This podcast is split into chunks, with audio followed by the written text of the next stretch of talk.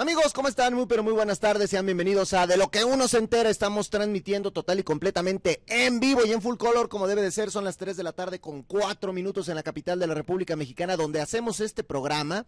Yo soy el Chicken y déjenme contarles que hoy tenemos un par de invitados de ultra archi mega lujo. Si ustedes ya se subieron al tren de lo que está pasando con Barbie y con Oppenheimer. No se vayan a ir porque en un ratito más viene nuestra querida Karen Villanueva que se la sabe de todas, todas en cuanto al cine se refiere.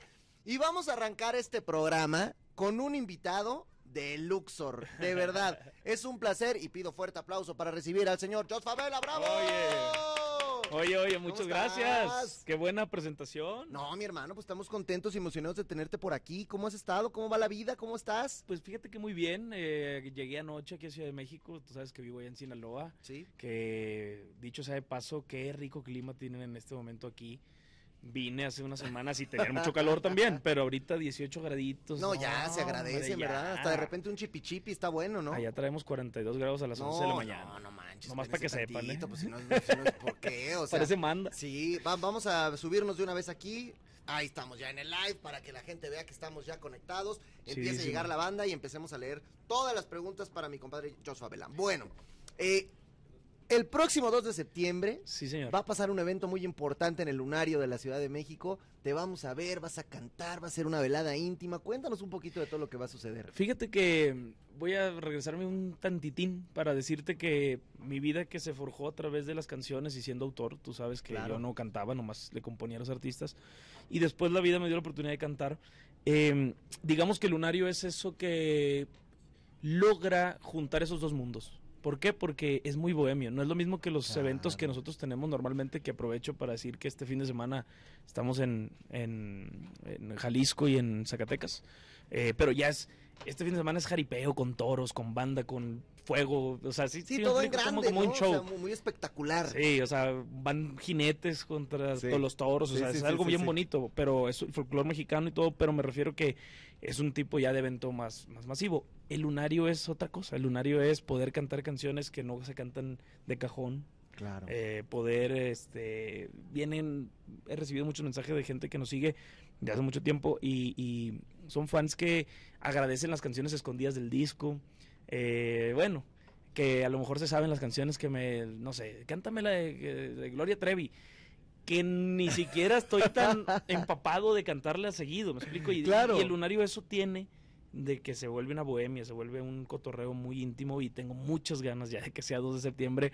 Te adelanto también que viene mi familia, o sea, No, bueno. mira, no no van a los eventos, este, mi familia no va conmigo, acabo de venir a una gira a Estados Unidos en noviembre, estuvimos por allá, bueno, digo acabo ya hace rato, Ajá. pero estuvimos por allá en varias ciudades y todo.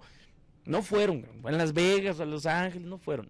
Y a este lunario sí vienen. ¿Por qué? Porque ellos saben que esta es la bohemia y este es el, el cotorreo bonito. Y pues yo quiero invitar a toda la gente que se descita. Pero entonces está chido porque te vas a aventar todas estas rolitas que normalmente no te puedes tirar, Sí. eh, como dices, en, en el jaripeo y en todo esto. Y, y van a hacer cosas, o sea, qué padre, porque al final de cuentas, pues mira, aunque otras, otras personas las hayan inmortalizado, son tus rolas. Sí. Y eso está cool también. No, y aparte te avientas la historia de por qué surgió. O sea, es que es bohemia, pues. Y, y uno que es así, este, que anda queriendo nomás un chisme.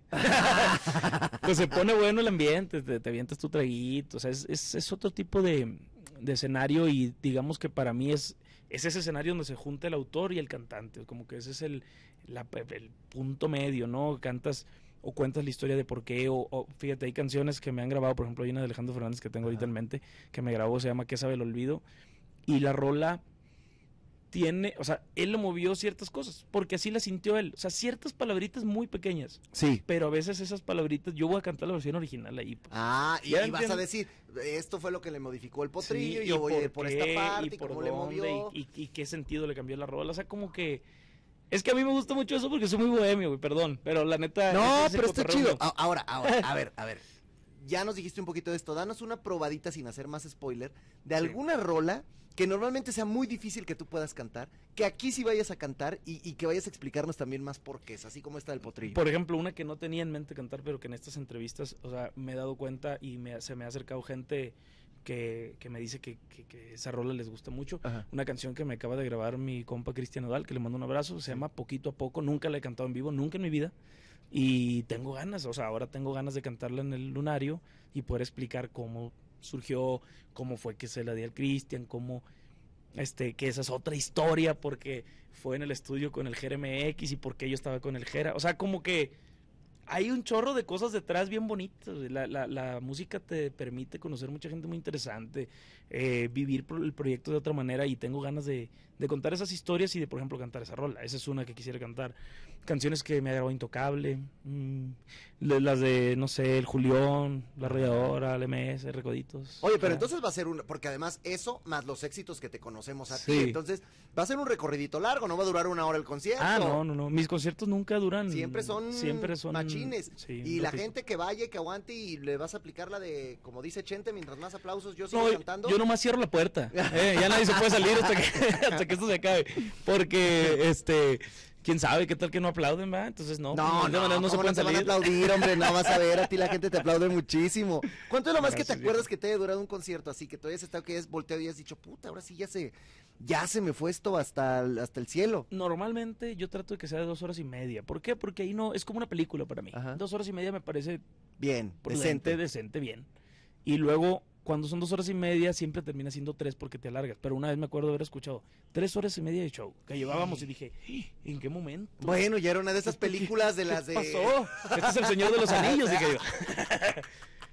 Pero toda completa, es que toda la trilogía. Te, te, te, emociona, a veces te emocionas. Y si la gente está ahí y está disfrutando, pues no le veo, no le veo lo malo, ¿no? Este, obviamente no todos los eventos son iguales. Hay, a veces que te toca cerrar un teatro del pueblo, a lo mejor entre semana, pues no te vas a alargar así, claro. la gente tiene que trabajar, pero a veces la gente quiere fiesta y uno también. Oye, me quedo pensando un poco de esta visión que puedes hacer hoy como retrospectiva, como voltear atrás, como decir, ese chavito que estaba ahí en Código Fama, feliz, practicando, queriendo sacar algo, ese talento, ese arte, y todo lo que ha pasado desde ese momento hasta acá, tú volteas para atrás ¿Y cómo te vives? ¿Cómo te sientes? ¿Cómo te... ¿Cómo puedes pararte en el espejo y decir, puta, yo soy todo esto que ha pasado todos estos años? ¿Cómo, cómo lo vibras? Lo vibro de otra manera. No, no lo vibro así porque, fíjate que últimamente he tenido muchos análisis internos que no quiero aburrir a la gente. No, no, pero, no, como... pero no nos aburre, al contrario. Bueno, creo que el éxito, digo, es bien sabido que cada quien interpreta el éxito de diferentes maneras, ¿no? Y, eh, para mí el éxito es mi familia, yo vivo con mis papás en el rancho. Para mí el éxito es una cosa bien bonita que es vivir lo más apegado a la realidad posible y okay. poder venir y tener esta dualidad y decir, qué chido, voy a estar en un escenario pasado mañana, me la voy a pasar a todo dar, pero el lunes yo estoy en mi casa trabajando y, y, okay. y, viviendo una vida lo más normal que se pueda. Eso para mí es algo bien bonito. Pero a donde iba yo con el éxito es que confunde de muchas maneras. Por ejemplo, y estuve pensando en eso, cada vez eh, las industrias o cualquier, cualquier negocio va cambiando, ¿no? Y de repente algo que no le dan valor en algún momento, de repente eh, toma valor. Voy a ponerte un ejemplo en el boxeo. Julio César Chávez fue un hombre muy exitoso en el boxeo, ¿no? Y, sí. y ahorita el Canelo es un hombre muy exitoso en el boxeo. Entonces tú dices, ¿quién, fue, quién es más exitoso? y, y te pones a pensar, y entonces como hoy por hoy hay otras plataformas y otras maneras de, de capitalizar el éxito en el boxeo, a lo mejor el Canelo ha ganado mucho más dinero que Julio César Chávez. Claro. Pero no quiere decir que Julio César Chávez no haya sido exitoso en su época. No, y, y, que incluso si tú te vas a los meros análisis de las peleas, pues a lo mejor sí era mejor Julio César. O a lo ¿no? mejor era hasta más famoso. Es que claro, tú no sabes, era, era, claro. era lo traía Don King, no sé, estoy inventando. Porque además Julio César Chávez llenó el estadio Azteca sin tanta promoción, sin tanta publicidad, sin tanto Ahora, rollo, sin tanta red como hay hoy. No ganó ni el 15% creo que de lo que ha ganado el Canelo. Pero no tiene, no quiere decir el éxito confunde, es lo que te quiero sí, dar a entender. O sea, a veces sí. confundimos dinero con éxito y no es eso. O sea, Julio César Chávez fue un boxeador muy exitoso. Claro. Que a lo mejor en ese momento no se hacía dinero con eso, pero fue muy exitoso. Entonces, cada día, cuando trato yo de, de pensar en el éxito, de pensar en, en, en, cómo se interpreta el día de hoy, hay un chorro de, de, de, de ideas o de otros caminos por los que la gente asume que tienes éxito. Te voy a dar un ejemplo muy claro si no te ven subiéndote un avión privado, ya no tienes éxito. Hoy por hoy no tienes éxito. Pero eso no tiene nada que ver. Claro. Incluso hasta veces digo, ya, ya sé que tienes avión, ya, ya no subas eso. O sea, normal. O los 55 mil o sea, carrazos, ¿no? Ya, ya, ya o sea, sí, está bien, pues. Y sí. cada quien, y a lo mejor a mí me gustan los caballos. Claro. Pero el caballo no es un sinónimo de éxito, uh -huh. ¿no? No, pero está muy interesante lo que dices. Porque además eso también tendrá que ver un poco con esta manera en que tú has hecho tu carrera. ¿Y a qué voy con esto? Finalmente, una persona que escribe canciones y que te das cuenta y a lo mejor estás tú sentado en tu casa y volteas y dices, puta, ¿cómo pegó esta rola mía? Y luego la gente ni sabe que es mía. Quiere decir que, que tu ejercicio de ego no está desbordándose ni está diciendo quiero que claro la vida te llevó porque además eres muy talentoso y arriba del escenario también lo haces muy bien Gracias. a que hoy también puedas ser un cantautor y que estés ahí pero pero simplemente de autor yo creo que tú por lo que me estás contando eras feliz Vivir, eh, la vida del autor, del autor exitoso, claro. claro ¿no? claro claro Es la vida de ensueño. Puedes estar en el lugar que quieras del mundo haciendo una rola. Y llega el momento donde te las piden a ti. O sea, es, es una vida muy bonita. Lo que pasa que yo, desde niño, cuando ahorita que sacabas el tema, desde que yo estaba niño y entré en un reality show, yo quería cantar. O sea, mi sueño era cantar. Y la vida, obviamente yo no tenía los medios ni los recursos para ser cantante. Y hay que decirlo también, ser cantante cuesta dinero. claro Entonces, claro. a mí el camino que me dio la vida fue escribir canciones y me dio la oportunidad de cantar. Hoy vivo ese sueño, pero no pierdo de vista ni, ni, ni me pirateo, ni yo sigo muy agradecido y eso es lo que trato de hacer todos los días y, y mi agradecimiento es hacer otra canción eh, en ser autor.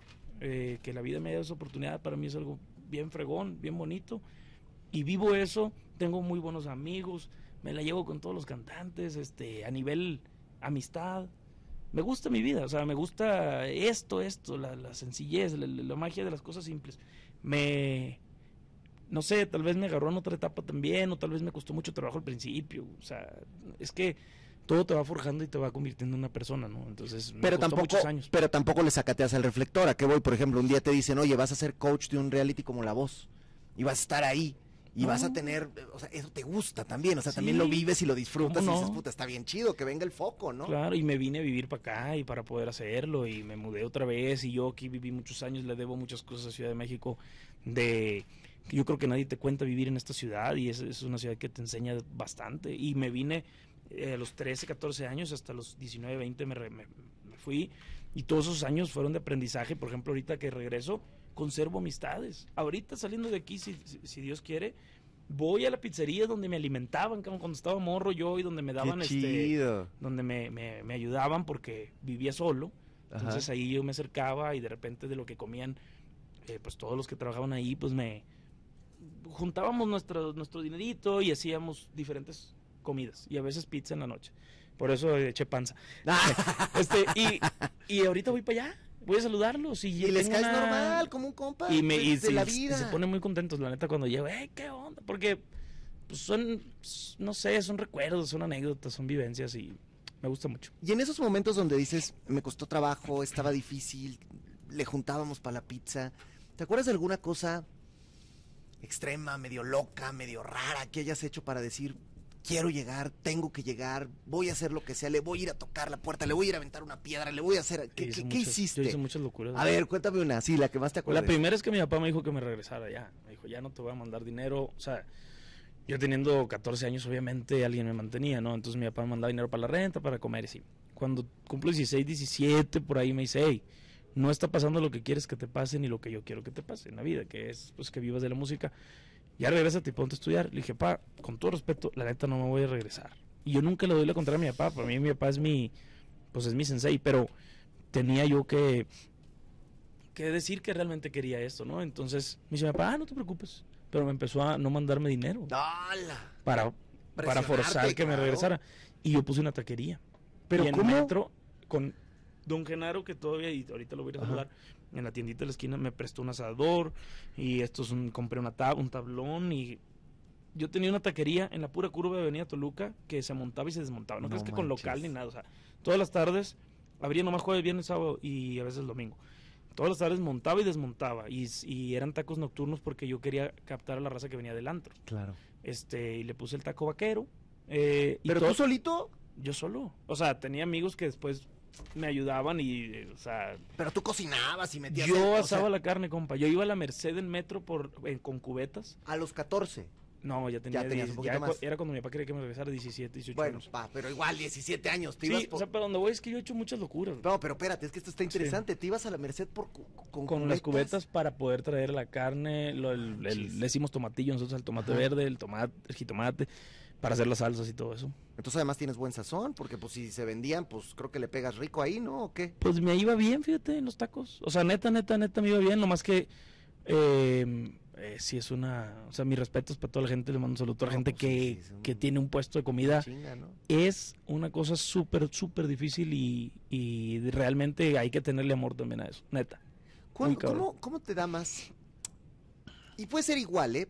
Pero más bien yo creo que es una sensación que aunque sea igual de bonita, tiene una diferencia.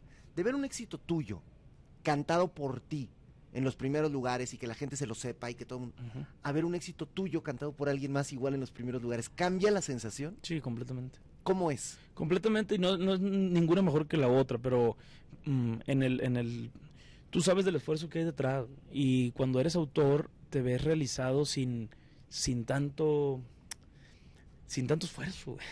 O sea, la neta, güey, la neta, pues hablando claro, o sea, tú hiciste una rola, y hacer una rola no merece ni pretende ni en ningún momento debiera ser un esfuerzo, debería ser un- una cosa de, pues a lo mejor sacar lo que tienes dentro, es un momento de, no sé, es una cosa muy íntima pero muy bonita, no, no, no, no pretende un esfuerzo. Ahora, que te la graben, pues a veces sucede bien sencillo que se graban. Y que tú quieres una, tú eres Julián y me marcas y ocupas una canción y yo te la mando y fue lo que estabas buscando, estabas sintiendo en ese momento y de repente ¡pum! Y te pasan cosas bien afortunadas y, de- de- wow, o sea, yo no hice más que agarrar una pluma y en una libreta escribir una rola. Bueno, Eso- pero más que... fregón. ya eso está... Sí, sí, pero no costó un Sí, esfuerzo. claro, Y, claro. y ser cantante y estar en primer lugar, eso cuesta. O sea, y no me refiero nomás este, eh, monetariamente, me refiero, hay algo que hiciste que de lucha detrás para poder lograr eso. O sea, no es una, no nomás pasa. Sí le pasa a ciertas gentes, pero es muy raro. Oye, La neta, y- no, no, no creas que todas las carreras son iguales. Hay, o sea, el, número uno se trabaja, Claro, No, no- claro. no, llega Sí, no, no, no, ya, ya estoy aquí, ya me paré, ya estoy en el auditorio. Claro, Claro, sí, güey. sí, y, el, sí. y el rollo del autor, pues es un poco más benévolo en ese sentido. Pero también el rollo del autor debe tener este escenario que te voy a plantear ahorita y que seguro te ha pasado. A ver. Que de repente escuchas una rola ya grabada, ya bien, y dices, ay, güey, no era así, no, Sí, no, no, no completamente, manchen, eh". completamente. Y también, oye, y también, el, y también el otro, ¿eh? O sea, el del de, ay, güey, pues no me lo imaginaba así, pero hasta sonó más chida. Sí, con ¿Te ha pasado siempre dos? me pasa es con, con Julián y con Alejandro Fernández. Siempre que me graban una rola, termina sonando, o sea, muy, mucho mejor. Mejor de lo que te la La imaginabas. neta, sí. Y O sea, también dices. Nodal me sorprendió con esta última que, con esta canción que me grabó. Eh, la escuché y dije, no mames, o sea, la- las llevan a otro nivel porque son cantantes. O sea, tienen una cosa muy especial aquí que Dios les regaló y que cuando lo, lo ponen a servicio de una buena canción, no, sin, sin raspar muchos muebles, la verdad, no. no. pero es la Pero cuando verdad, hay la una verdad. rola y la verdad es ellos le suman su talento, se, te- se sale del estadio, pues. Y cuando es el caso opuesto, aunque lo oyes y dices, ay, güey, ya me destrozaron esta. Se siente ¿qué?". bien feo porque hay soldados caídos, les digo yo, que hay canciones que, que mueran en el camino, que a lo mejor era su destino, era la gloria de esa rola, o sea, a lo mejor una, una muy buena canción, pero no, no tocó el, la fortuna de que la grabara la persona que le correspondía. Y no quiere decir que cante mal o bien, o sea, o que es simplemente, dar un ejemplo muy Sí, tonto, sí, ¿verdad? pues. Porque yo, porque bueno, pues que así soy. No, tú dilo, tú dilo, hombre. Ahí te va. Hay, un, hay una profesión en las disqueras que se llama AIR, que son los tipos que juntan artista y repertorio. O sea, es decir, no nomás una buena rola, ya es una buena rola. Ajá, Hay que buscar quién la va a cantar. Entonces ahí te va un ejemplo. El Zapito. ajá. ¿Eso no una buena rola? Bueno, eso vamos a verlo. La historia dice que sí porque le cambió la vida Por a ser Belinda. exitosa, ¿no? Es, una exi- es exitosa. Sí. Bueno, ahora, si lo hubiera grabado don Vicente Fernández en paz descanse, ¿hubiera sido exitoso? No creo. Yo tampoco. ¿Por qué? Pero ¿cuál es lo interesante? Sí, que, sí, sí. que se juntó el artista y repertorio. Sin embargo, esa canción le pudo haber cambiado la vida a Belinda. Claro. ¿Ya me entiendes? Sí, sí. Entonces, sí. a veces no es que sea una mala o buena rola, simplemente no es para ese cantante.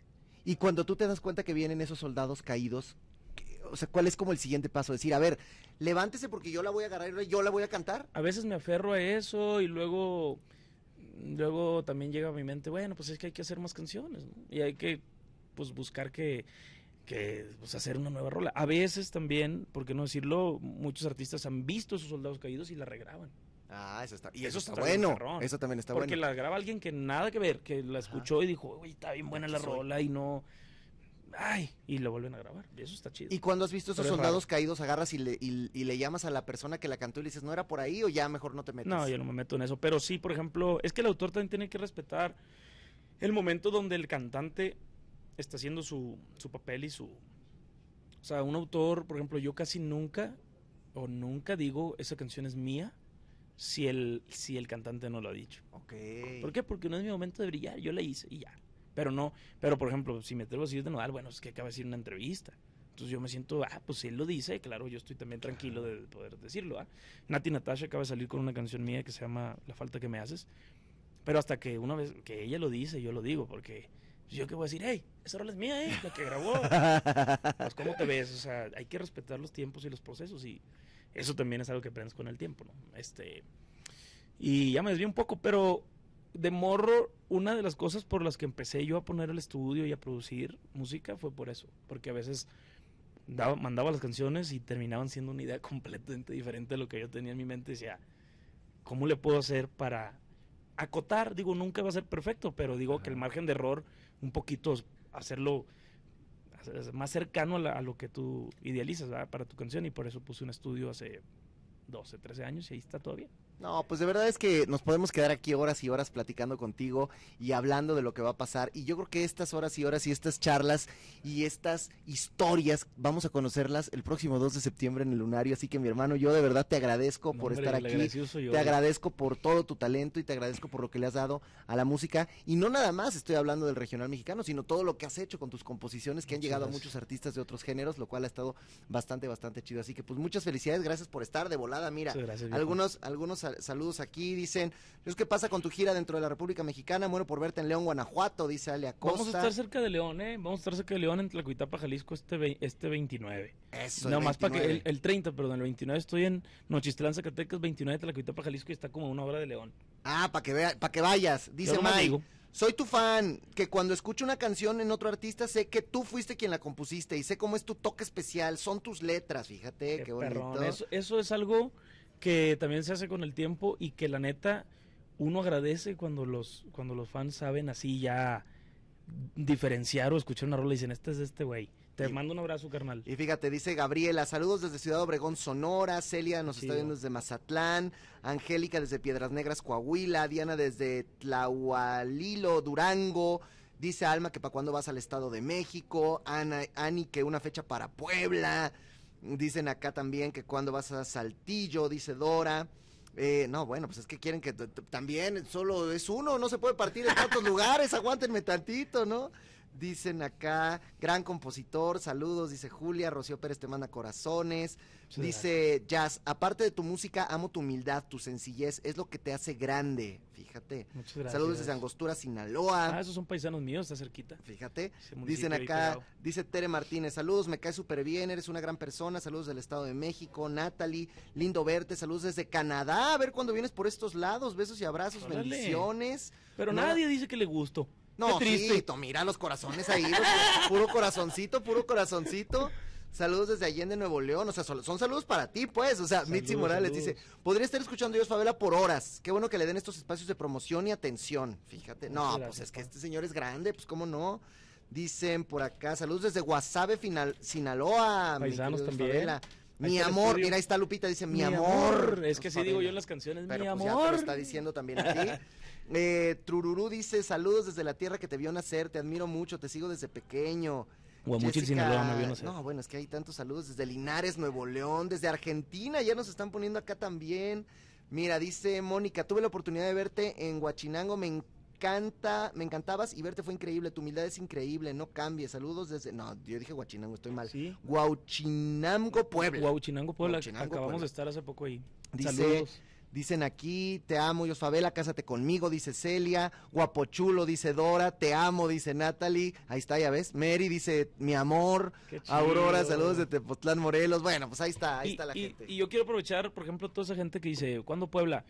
La verdad es que Puebla no, no está tan lejos de, de por acá, digo, depende de qué municipio de Puebla, ¿no? Pero Puebla no, no, no, no está tan lejos y a toda esa gente que se puede dar la vuelta al lunario sé que se la van a pasar muy bien. Y viene gente de muchos lados, he recibido así comentarios de que venimos, vamos desde Sonora y nosotros vamos de Jalisco y nosotros...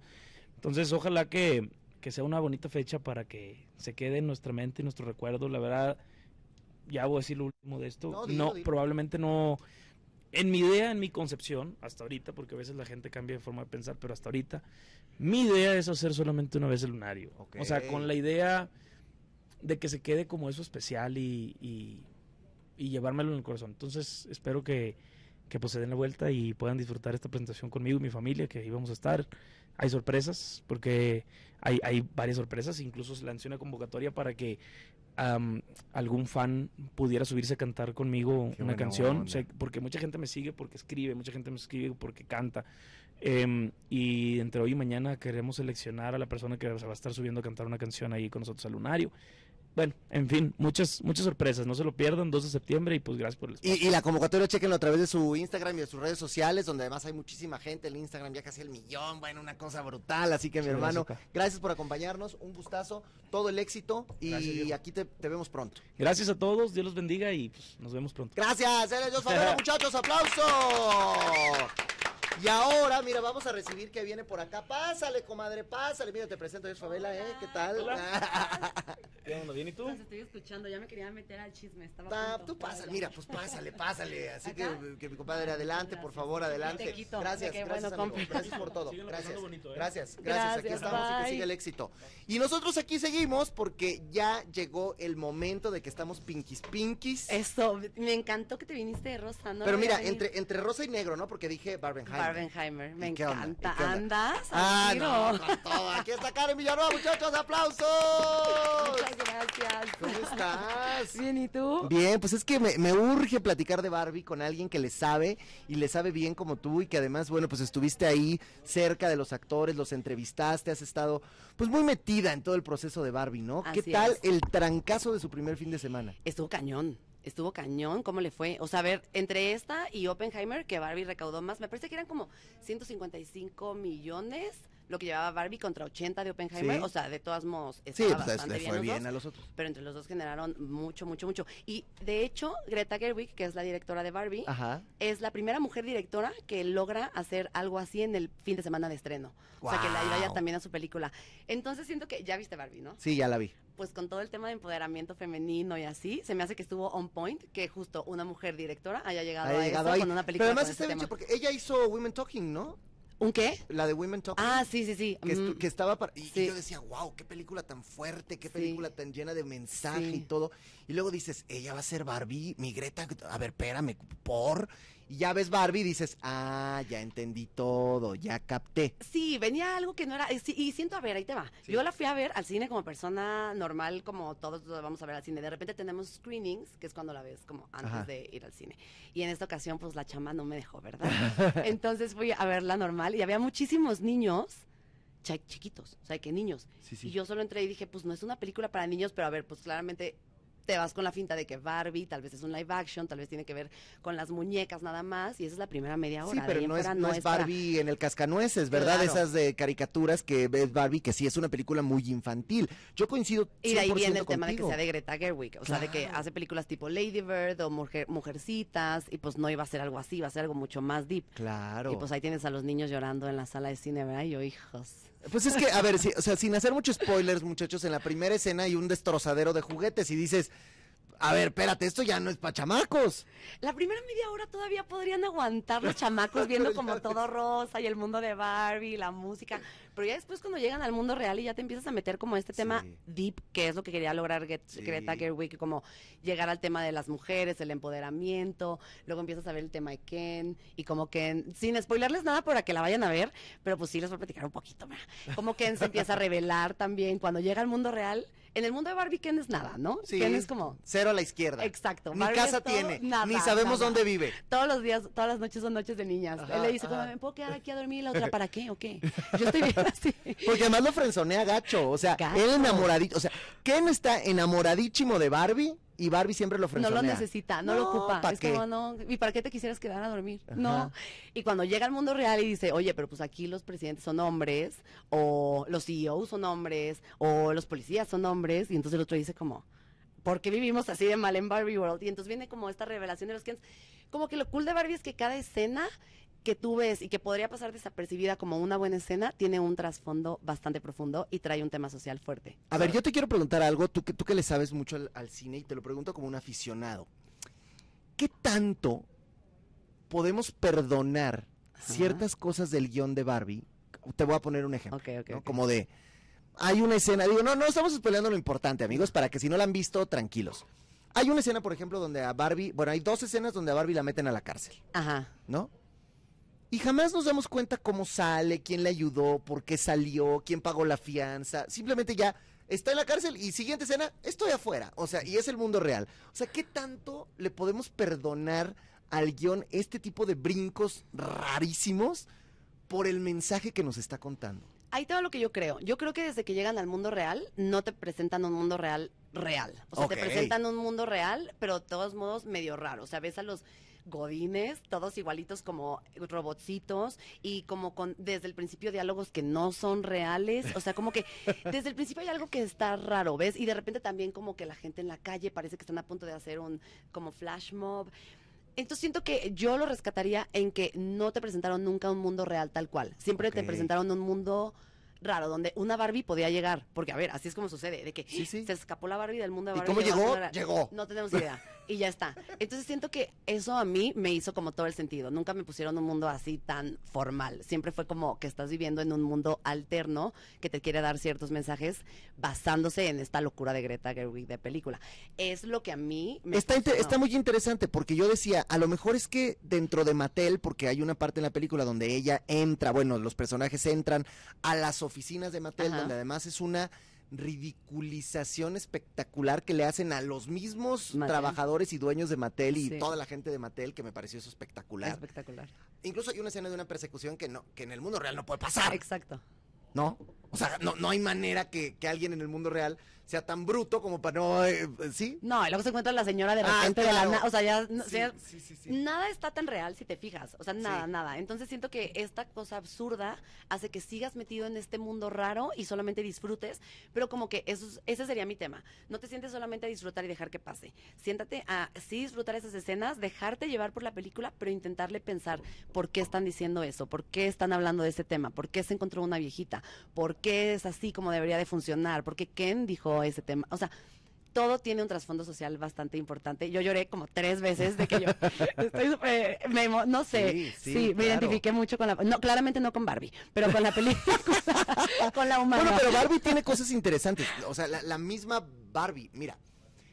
A ver, te voy a decir algo. A ver, échamelo. Yo soy hombre, Ok. ok. ¿verdad? No tengo masculinidad frágil, se los prometo. Ok. Me pongo una chamarra rosa y fui a ver Barbie y fui feliz. Y me ¿Lloraste? gustó. Pues no igual, pero, pero, pero, pero me conmovió y me gustó. Ok. Y te voy a decir desde mi perspectiva algo que yo pienso. Para mí, no es un discurso feminista. Y Ok. te voy a decir por qué lo pienso así. Mm. Para mí, un discurso feminista hubiera sido, vamos a empoderar a la mujer, vamos a llevar a las mujeres a un lugar a donde tienen que estar en la sociedad. Pero me parece que Barbie va mucho más allá de eso. ¿A qué voy? No nada más es, mujeres tienen que estar en un punto en el que no están hoy en la sociedad, sino también es, hey, hombres, ubiquémonos. Y todos como sociedad, y toda esta gente que empieza a hablar de racismo y, y- y del- y- de los colores de la piel y de las ideas y de las etnias y de todo. O sea, creo que Barbie va mucho más allá de un mero discurso feminista, que ya por si hubiera estado bien, pero que, que creo que lo rebasa. Eso es lo que yo sentí. Totalmente. Y otro punto, por ejemplo, que va como a favor de lo que estás diciendo, hablan mucho, en lo personal yo me quedé mucho con el tema de cómo las mujeres nos atacamos entre nosotras. Sí.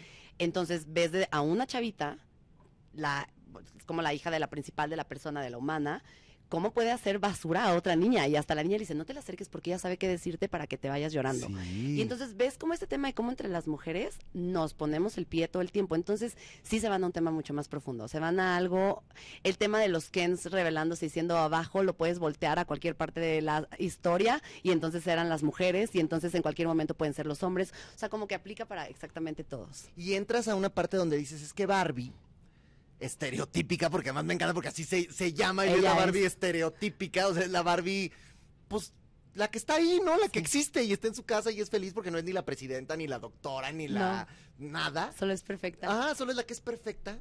Pues es una mujer que también puede existir en un mundo real y que es estigmatizada por eso. Exacto. Y que le van a decir, ay, claro, como tú eres rubia y de ojos azules, la- tu vida es fácil. Pues no, no necesariamente.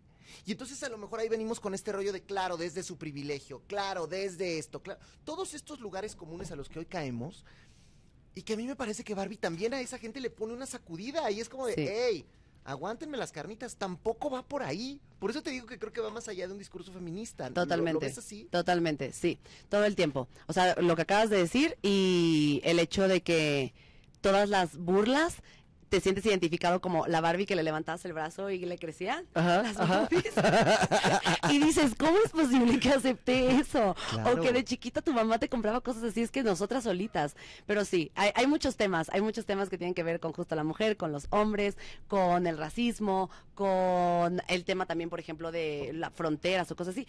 Vayan a ver Barbie, no nada más es como para empoderamiento femenino. Y no es les vamos a todos. contar el final, pero en la última escena hay un chiste ahí donde yo, yo decía, ¿cómo van a terminarlo de resolver? ¿Cómo lo van a acomodar? ¿Qué, qué va a pasar aquí para que no sea esto precisamente un discurso ultra feminista donde los hombres no valen para nada? Y hay un chistecito, un guiñito ahí donde dicen, y aquí va a pasar este, y hasta un guiñito de ojo de una, de una persona muy importante de Barbie, que además es la presidenta, que dices, Ok. claro, haz- sí, bravo, te encantó mi dinero, ¿no? ¿Crees O sea, que haya dos? Yo la neta dije va a haber dos. No iba, a- iba a tratarse de Ken. ¿Será? A mí me quedó, antes de ese hubo otra cosita bien, ahí como una escenita, como, uh, y ¿Qué dije, puede ser? "Mm, Puede Ken's ser. Nation, tan salves para la que sigue. Ahora, ¿por qué hubo tanto rollo que, que el Barbenheimer, que el Oppenheimer y Barbie juntos y esto y lo otro? A ver, para quien no tenga ni idea de esto, ¿qué, qué pasa? ¿Qué es esto del Barbenheimer? Pues viene del verbo, no, no te creas. Barbenheimer, eh, a ver, normalmente pues, cuando tenemos estrenos de verano, yo trabajo en Cinépolis. Ajá. Eh, entonces les platico un poquito. Cuando hay estrenos de verano, eh, pues tienes un fin de semana, no sé, Misión Imposible, al otro fin de semana Barbie. En este caso fue un fin de semana Misión Imposible y el otro fin de semana Barbie y Oppenheimer. Barbie siendo la película más esperada del verano y Oppenheimer viniendo, viniendo de Christopher Nolan, que es...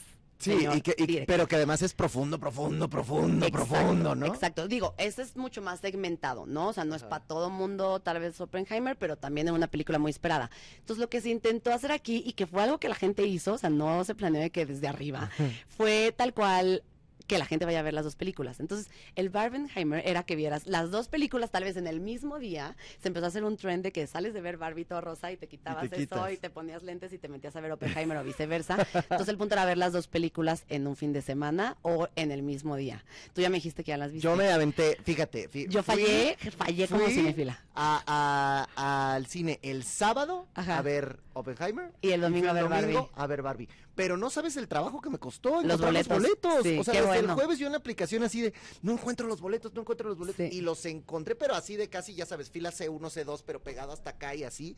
O sea, pero los, los encontré. Y qué padre, y tú, tú me lo dirás mejor, ver que hoy la gente regresó al cine, se metió y llenó las salas. Sí, sí, la verdad sí. Son películas que, a ver, siento que suena comerciales, se los juro que no, pero son películas que tienes que ver en el cine porque no es lo mismo.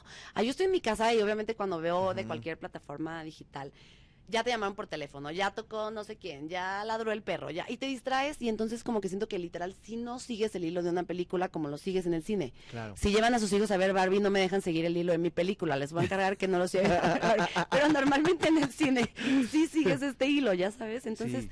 y pues Oppenheimer está grabada en IMAX. Todavía Oppenheimer a mí se me haría todavía más que Barbie, Que una película que se tiene que ver en el cine. ¿Y te sorprendió ver toda esta respuesta de la gente vestida de rosa? O sea, a mí- Estaba yo, ayer estaba en el, en el impresionante. cine de Samara y yo decía, no puede ser que la gente... Porque íbamos realmente puros adultos los que llenamos esa sala. 5.20 de la tarde, domingo, Samara, Cinepolis VIP. Ahí estábamos. Y mi esposa rosa. Y entonces me dice, vas de rosa. Entonces yo llevaba otra chamarra rosa. Pues ahí voy. Pero subiendo el elevador de la plaza, otra señora. Pero sí. señoras. O sea, de rosa, pero con brillitos en la Sí. cara. Y llegaba así otros cuates de rosa y el papá hablando con la hija, pero de rosa. ¡Qué fenómeno! Yo creo que no lo veía desde, o sea, cuando hay películas de superhéroes tipo Spider-Man y cosas así, o Harry Potter, o como de muchos, de fandom grandes, ves ese tipo de cosas. Pero yo nunca lo había visto en una película comercial. No. Pero ¿sabes qué? Le hicieron un campañón de marketing marca Diablo. ¿Y tú crees que la gente se imaginaba que iba a haber una película de Barbie como de, pues sí, como Barbie y las princesas contra así o Siento que la campaña de marketing, lo que yo pienso, fue que podía ser buena o mala. Bu- Fue una gran campaña de marketing porque obviamente a todos nos quedó claro, ¿no? O sea, todo el tiempo veías cosas rosas y te Sí, sumaste Barbie, a Barbie, algo, Barbie. a algo, lo que fuera. Pero también podía ser mala porque al final tú ibas a generar una expectativa en la gente de algo, porque no nos dijeron nada. Nos pasaron un trailer que no decía Nada. absolutamente nada. Entonces yo podía pensar que Barbie se iba a tratar de una cosa y entonces el de al lado pensaba otra cosa y el de al lado pensaba otra cosa y los niños que fueron pensaban que era como Barbie el cascanueces y entonces todo el mundo fue a ver algo que no veía venir y que al final para mí en lo personal fue una grata sorpresa, pero sí, por ejemplo, lo puse en Instagram de que, oigan, díganme la neta, ¿quién le gustó Barbie y quién pensó que estaba overrated, que la neta no estaba Ujú. tan buena? Y sí tuve gente que me dijo, no es lo que esperaba. Entonces yo creo que esto viene de esta campaña de marketing que se hizo tan Ok. grande, generó tanta expectativa y hubo gente que no fue a ver lo que quería ver. Yo, yo, yo leí por ahí un par de reseñas súper negativas de Barbie, pero horribles, así de ah, un bodrio asquerosa. Ay, no. Nos están poniendo eh, a los hombres como idiotas, como estúpidos. Yo creo que quien hizo estas reseñas, Tiene que sanar su niño interior. de entrada y, y segunda, como que le faltó darle otra lecturita a la película. ¿no? Esto es lo que te digo desde el principio, siento que no veas nomás por ver, porque si lo ves así, pues dices, qué película tan, no sé, podría ser que no encontraste el mensaje, pero si ves cada escena, cada momento, como lo están intentando plantear en la película, hay un mensaje de trasfondo todo el tiempo. Siento que faltó eso. Y yo le recomendaría a esas personas que se vuelvan a dar la vuelta, que la vuelvan a ver y ya. ¿Cómo fue vean. platicar con Margot Robbie, por ejemplo? Estuvo bien padre. Pero ¿sabes qué siento? ¿Qué? No tiene 33 años. ¿No? No. ¿Por qué? Porque no, no los tiene. Luego, luego ves. O sea, a ver, a ver. Ajá. Está hermosa. Sí. Es una Barbie. Sí, Está guapísima. Yo no debería estar diciendo esto, me van a cancelar. Bueno, no pero sé por pues qué la verdad, no pues tiene está. 33. O sea, ¿cuántos, de cuántos, o sea, tú hubieras dicho tiene cuántos? No, no te voy a decir, me van a cancelar. Más grande, es más grande. No tiene 33. Esa es mi, esa es mi, mi forma de pensar. Ay, no sé. Yo siento que se le veía tantito la pata de gallo, pero bueno. ¿Cuántos o sea, años crees que tiene tú, Margot Robbie? Pues sí, sí, pegándole al, al cuarentón, ¿no? 39. Sí, sí. Y ya no hay menos. Bueno, quién sabe, pero miren, esa Oye, era mi y, pregunta, y- y- la y idea, el, si es y el. Ken tampoco lo veía yo muy chavalón, ¿verdad? No, ni él es Ryan más Gosling grande. no era. Pero justo yo digo, ella se ve como dos años más chiquita que Ryan Gosling, por eso yo siento que no tiene 33, según ella tiene 33. Pero, pero a ver, yo, Pero yo ahí tenía una duda. Esta- estaban como miscast, o sea, ¿no hubiera sido mejor ver a un Ken tipo, no sé, un Henry Cavill, no sé, alguien así más, más, más fuertote, más atlético, más chavalón, y una, y una Barbie más chavita? Yo no sé si el Ken podría haber pensado que fuera alguien más, pero Barbie no. Barbie se me hizo que le quedó como anilla al dedo. La mujer está espectacular. A mí Barbie nunca se me hizo que era tan joven. O sea, bueno, tal vez porque cuando yo jugué con Barbies pues estaba Sí, sí, sí, chiquita sí. y yo siempre la veía más grande de edad. Entonces para mí no me saltó como, ay, se ve muy grande esa Barbie. O sea, sentí que era Barbie en el momento en el que tenía que estar. Y aparte, para estas escenas, o sea, para este juego de Barbie, siendo Barbie y de repente Barbie en este momento oscuro de, de no estar bien, de estar deprimida, de crisis existencial, tenía que ser alguien que lo hiciera bien. Y la verdad es que Margot Robbie lo hace increíble. ¿Tú crees que ah, es muy pronto, y digo muy pronto porque estamos en julio, para que alguna de estas películas, ya sea Barbie u Oppenheimer, se puedan colar al Oscar o, o no tanto? Yo creo que Cillian Murphy va por el Oscar a ¿Verdad? mejor A actor. mejor actor. Sí. Sí, a ellos no tuve oportunidad de entrevistarlos, la verdad es que hablé solamente con, con Margot Robbie, con América Ferrera, venía Ryan Gosling también a la entrevista aquí en México, pero hubo, un- hubo te voy a platicar, te voy a, A ver, echa, echa la chisma, eso. Hay dos tipos de entrevista.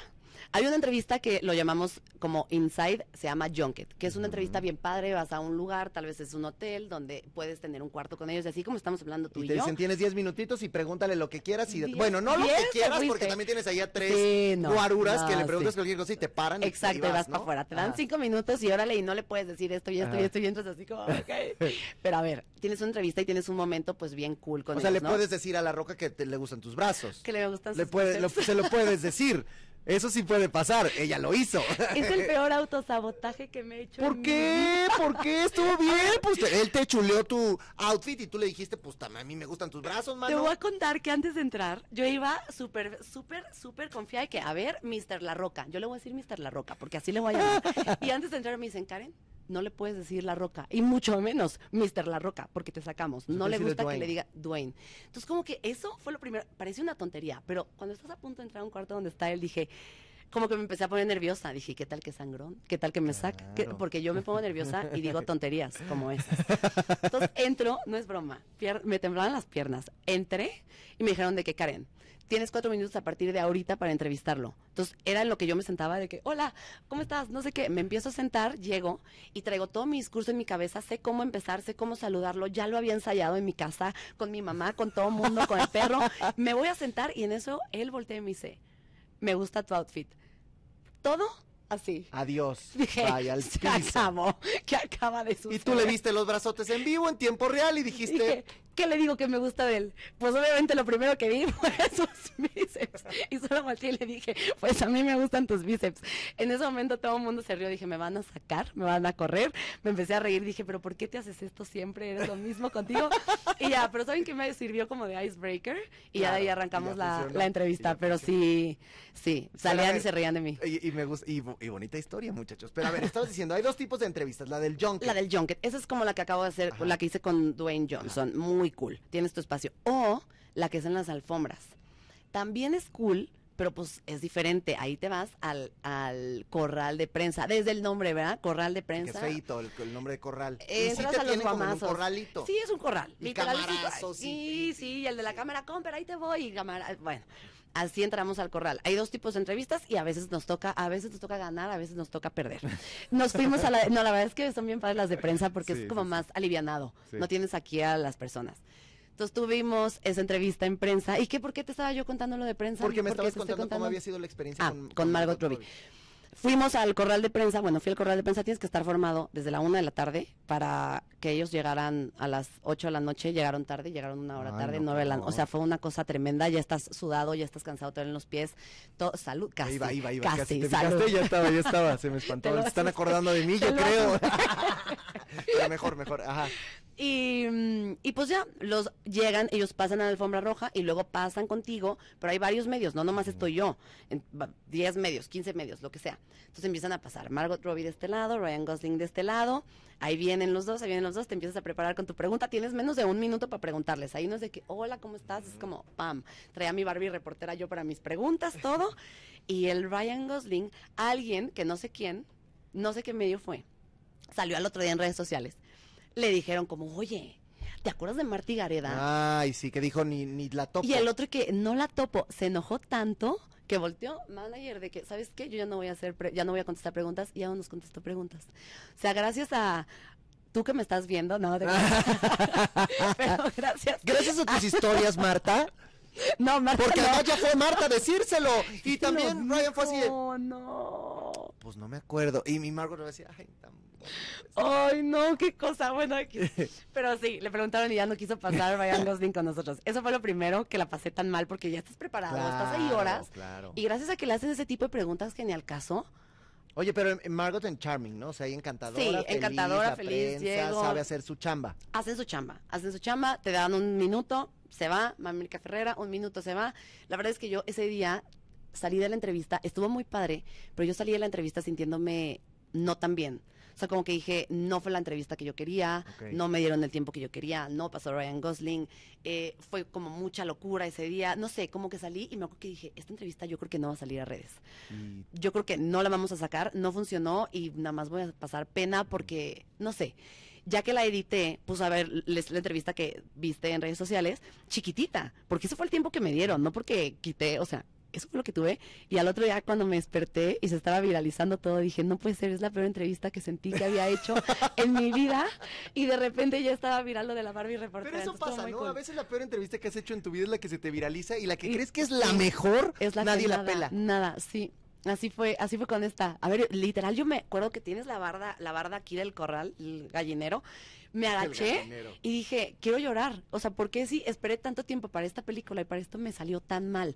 Pero bueno, obviamente, pues esas cosas que no controlas. Ahora que estabas diciendo que también entrevistaste a América, que, que es padre tener una representación latina y en Sí. la película, hay un discurso muy fuerte. Mira, voy a leer un pedacito nada más. Dice, es literalmente imposible ser mujer. Eres muy hermosa, inteligente y me parte el alma que no creas ser suficientemente buena. Es como si siempre tuviéramos que ser extraordinarias, pero de algún modo siempre lo estamos haciendo mal. Y de ahí, pum, pum, pum, pum. O sea, Está cañón.